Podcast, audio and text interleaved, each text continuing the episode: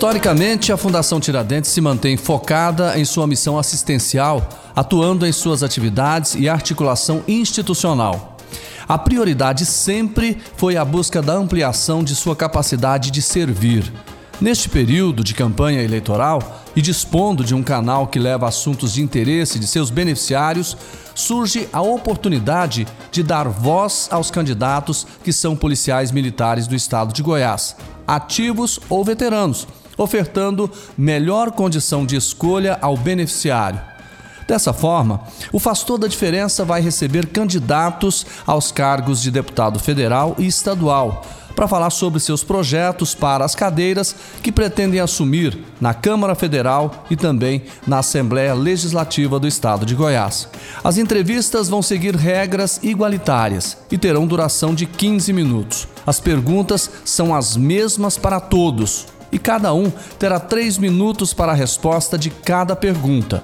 Ao término, caso não ultrapassem o tempo, os candidatos terão três minutos para suas considerações finais. Todo o tempo será cronometrado e informado ao candidato preservando a igualdade do espaço para todos. Os episódios serão apresentados na íntegra. Teremos um bate-papo que visa trazer ao conhecimento dos beneficiários os projetos políticos que influenciam em sua profissão e qualidade de vida. Contamos com a imparcialidade e a objetividade de todos. Nós vamos conversar com o Coronel Edson Raiado, candidato a deputado federal pelo Avante.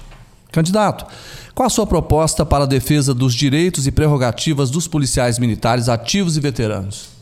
Jordeva, satisfação muito grande estar aqui hoje, né? Falando com não somente com você, mas agora abrindo para o público militar, né? Dos militares que realmente nós estamos aproximando do dia 2 de outubro aí, vai ser um divisor de águas na nossa estrutura. Ou nós vamos evoluirmos como instituição, ou também vamos regredir aí 20 anos como instituição. Acho que a primeira situação a ser revista né, no, no, Congresso Nacional é a questão do posto imediato. É algo que, que foi nos tirado já na questão previdenciária. Isso aí tem que ser revisto de forma imediata, bem como o IP20, né, que é outro fator que motiva o oficial chegar ao último posto da instituição. E se você não tiver um fator motivador, não tem por que aquele oficial permanecer né, naquele posto. Então seria mais um fator que relevante para a instituição. Questão hoje dos veteranos. Né? Acho que o principal é nós mantermos a vitaliciedade, a, a questão vitalícia da, da, da, da nossa aposentadoria e a questão da paridade, que é algo que também pode ser revisto. É, recentemente, até recebi no meu escritório uma pessoa que teve, o marido faleceu recentemente, servidor federal, ganhou 20 mil é, a vida toda e faleceu infelizmente por Covid e foi embora no teto do INSS ganhando R$ 5.500. Então, é essas questões. A questão do, do veterano em si, né?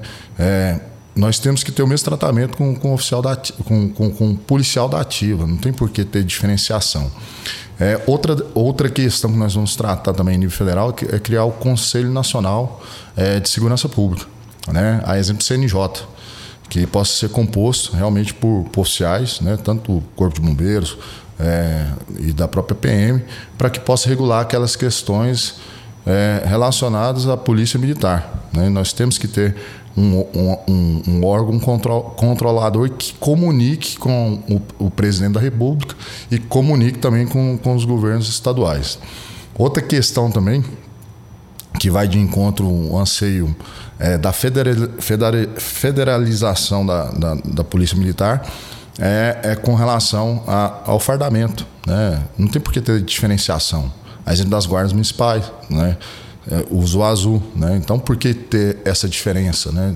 Se você chegar em São Paulo, São Paulo mesmo fardamento, se chegar no Amazonas mesmo fardamento. Então tem essas nuances específicas que devem ser revistas de forma direta, assim como a retaguarda jurídica do, do profissional que está trabalhando hoje, que tem as questões relacionadas à audiência de custódia, que tem que ser revista, a própria existe uma jurisprudência de um tribunal hoje em São Paulo fala fundada suspeita na abordagem, ser é relativo realmente à atividade em si, porque senão o policial ele vai ter uma vida útil aí no máximo de três anos na instituição e vai ser retirado da instituição por um abuso de autoridade ou algo do tipo. Candidato, quais são seus projetos de promoção de qualidade de vida para os policiais militares, pensionistas e familiares, sob o aspecto de assistência social, a saúde ou situação de atenção típicas das profissões ligadas a policiamento e segurança pública? Jordeva, hoje nós temos que chamar a responsabilidade do governo federal, governo estadual, governo municipal para as nuances, a qualidade de vida do, do profissional de segurança pública. Né? É, nós temos a, a, a, em mente criar o Fundo Nacional, um fundo nacional é, que garanta realmente a qualidade desse, desse militar, tanto na ativa quanto na reserva. E como que nós faríamos isso? Contribuição dos três entes, né? nessa estrutura, lógico, uma contribuição mínima do policial ali, né? mas isso aí abraçaria o quê? Abraçaria ali um plano de saúde nacional, né? um exemplo. Se eu tiver hoje uma viagem para o Nordeste, meu IPASGO não vai cobrir. Eu vou ter que contratar lá um plano e vou ter que ser atendido lá num plano. Então, é, o policial militar não pode viajar. Então, nós, primeiro momento é um plano nacional. Segundo momento, nós temos que ter também acesso. Se você está falando em qualidade de vida, quando se fala em qualidade de vida, então tem que ter acesso a um, a um hotel de qualidade. Né? Então, nós temos que criar uma rede de hotéis. Quando eu falo de um fundo nacional, eu consigo trabalhar isso. Uma rede de hotéis para receber nossos policiais, para que ele possa ali ter, o, ter as mesmas garantias que o, outros profissionais têm, exemplo de juízes, promotores, que têm essa garantia dentro, dentro da, da, categoria. É, aliada a isso, é, recentemente eu fui fazer um orçamento de seguro de vida. O meu seguro de vida é três vezes é, mais caro do que do cidadão é, é comum, né? Vamos falar assim. Então, essa questão do, do, seguro de vida também é a questão que nós traríamos dentro desse fundo nacional, né? Outra questão é, é, é que o profissional, uma vez aposentado, ele possa ter acesso a um percentual a mais no seu salário, garantido por esse fundo que ele contribuiu a vida inteira. E aí, seja ele aposentado ou causa mortem, a família teria acesso a esse fundo. Então seria essas nuances de, de valorização, de estar ali acompanhando o, o profissional. Hoje nós temos uma, questão é, que tem atingido não só a, a nossa a nossa seara, é, vamos dizer assim, é, de policiais, mas a população como um todo, a questão do suicídio. Né? Nós temos que voltar um trabalho, nós temos que fazer um trabalho voltado para isso, porque isso aí já está ficando sério. Né? Infelizmente, nós estamos perdendo vidas aí quase todos os dias. Então é, é, é, por aí, né? a caminhada é por aí. Nós temos que ter essa visão para que nós possamos ter qualidade de vida efetiva. Candidato, quais são seus projetos em relação à segurança pública do Estado de Goiás? Segurança pública não tem como falar. É em projeto, acho que o projeto inicial aí é o Se Complete Polícia, né, com relação aos crimes de menor potencial ofensivos. Então, ou seja, aqueles crimes que estão tá dentro de juizados especiais, que vai dar celeridade. Então, a Polícia Militar está nas ruas, ela está ali atendendo. É, seja um, um, uma ameaça, seja um som automotivo. Não tem por que ela ficar quatro, cinco, seis horas a comunidade sem uma viatura nas ruas, sendo que ela pode fazer o TCO ali já de forma imediata e já resolver tudo, já estipular, já encaminhar para o juiz. E isso aí é realmente encerrar a ocorrência por, por, por ali, sendo que nós somos hoje o Brasil, infelizmente, nós estamos aí seria o, o, terceiro país que adota esse sistema de polícia. E nós temos que rever isso. Né? É, não tem por que você parar uma investigação no meio e entregar para uma outra polícia, sendo que a gente consegue dar o, o prosseguimento de entregar direto no judiciário. Outra questão é, é com relação é, a a secretaria, é, hoje nós temos uma secretaria dentro do, do, é, do ministro da, do Ministério da Justiça. Nós somos uma secretaria, a Secretaria de Segurança dentro do Ministério da Justiça.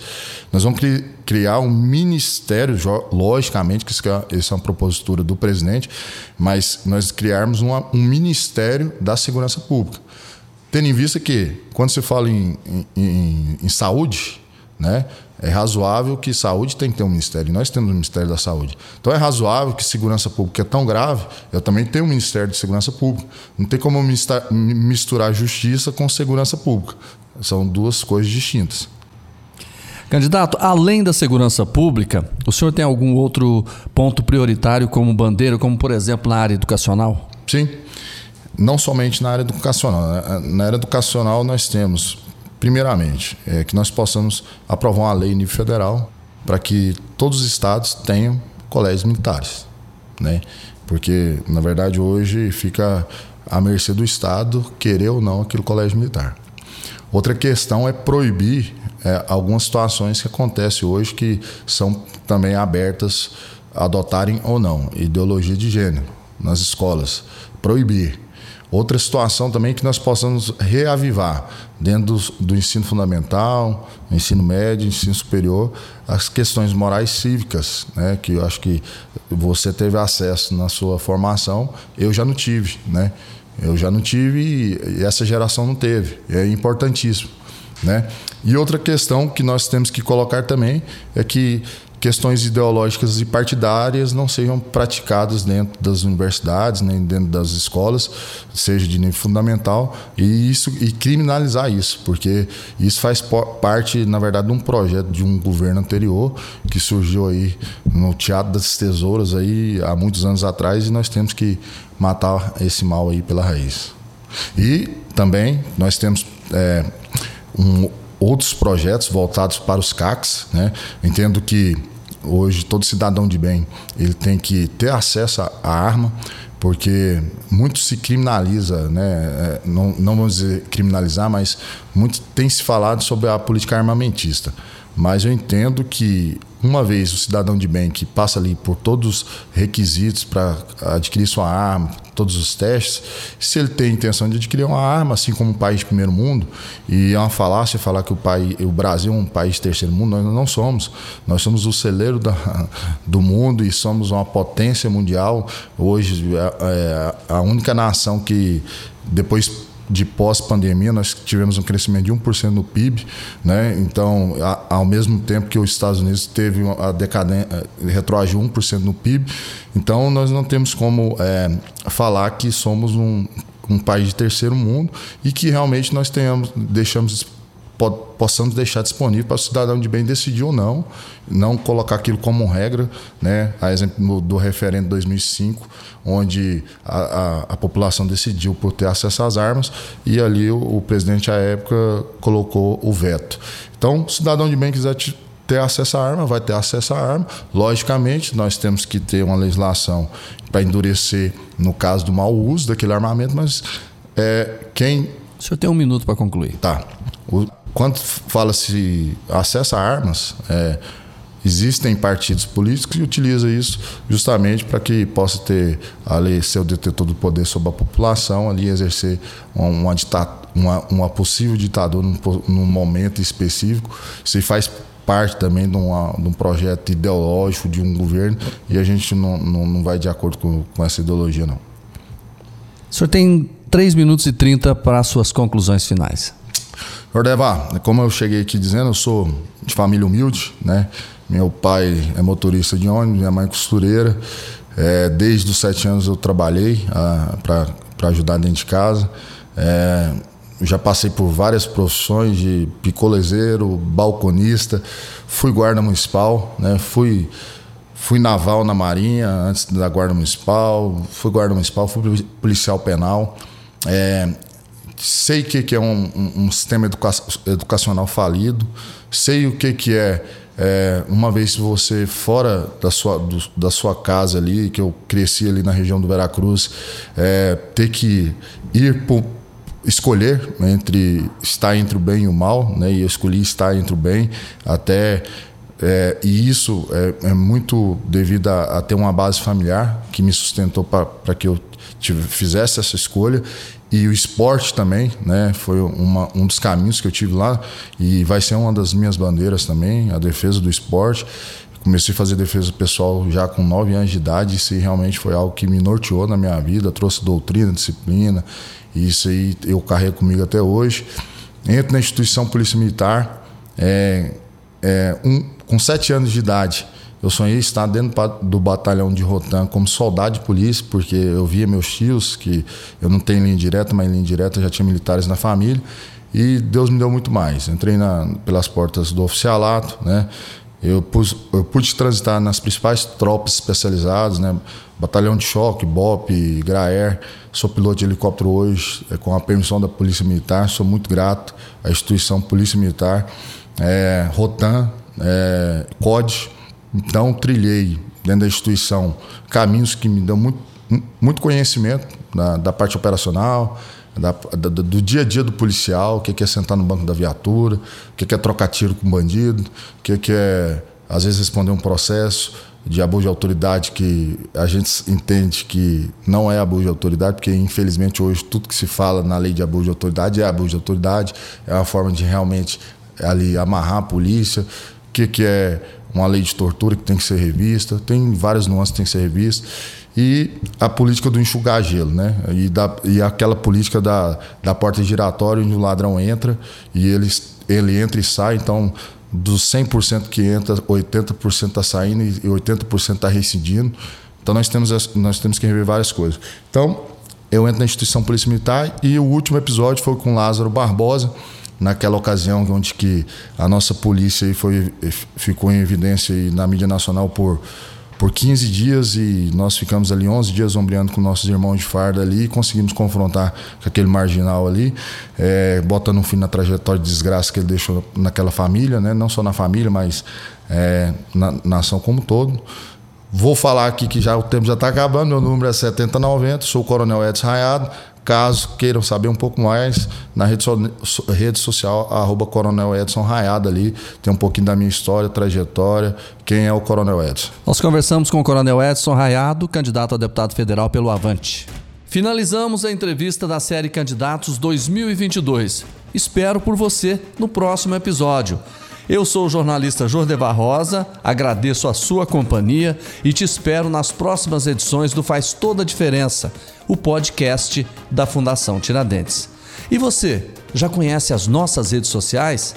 Acesse arroba Fundação Tiradentes no Instagram e no Facebook se quiser interagir comigo, deixe a sua mensagem ou a sua sugestão de conteúdo para o nosso podcast. Basta acessar a aba Fale Conosco do site da Fundação Tiradentes, o tiradentes.org.br. Um grande abraço para você.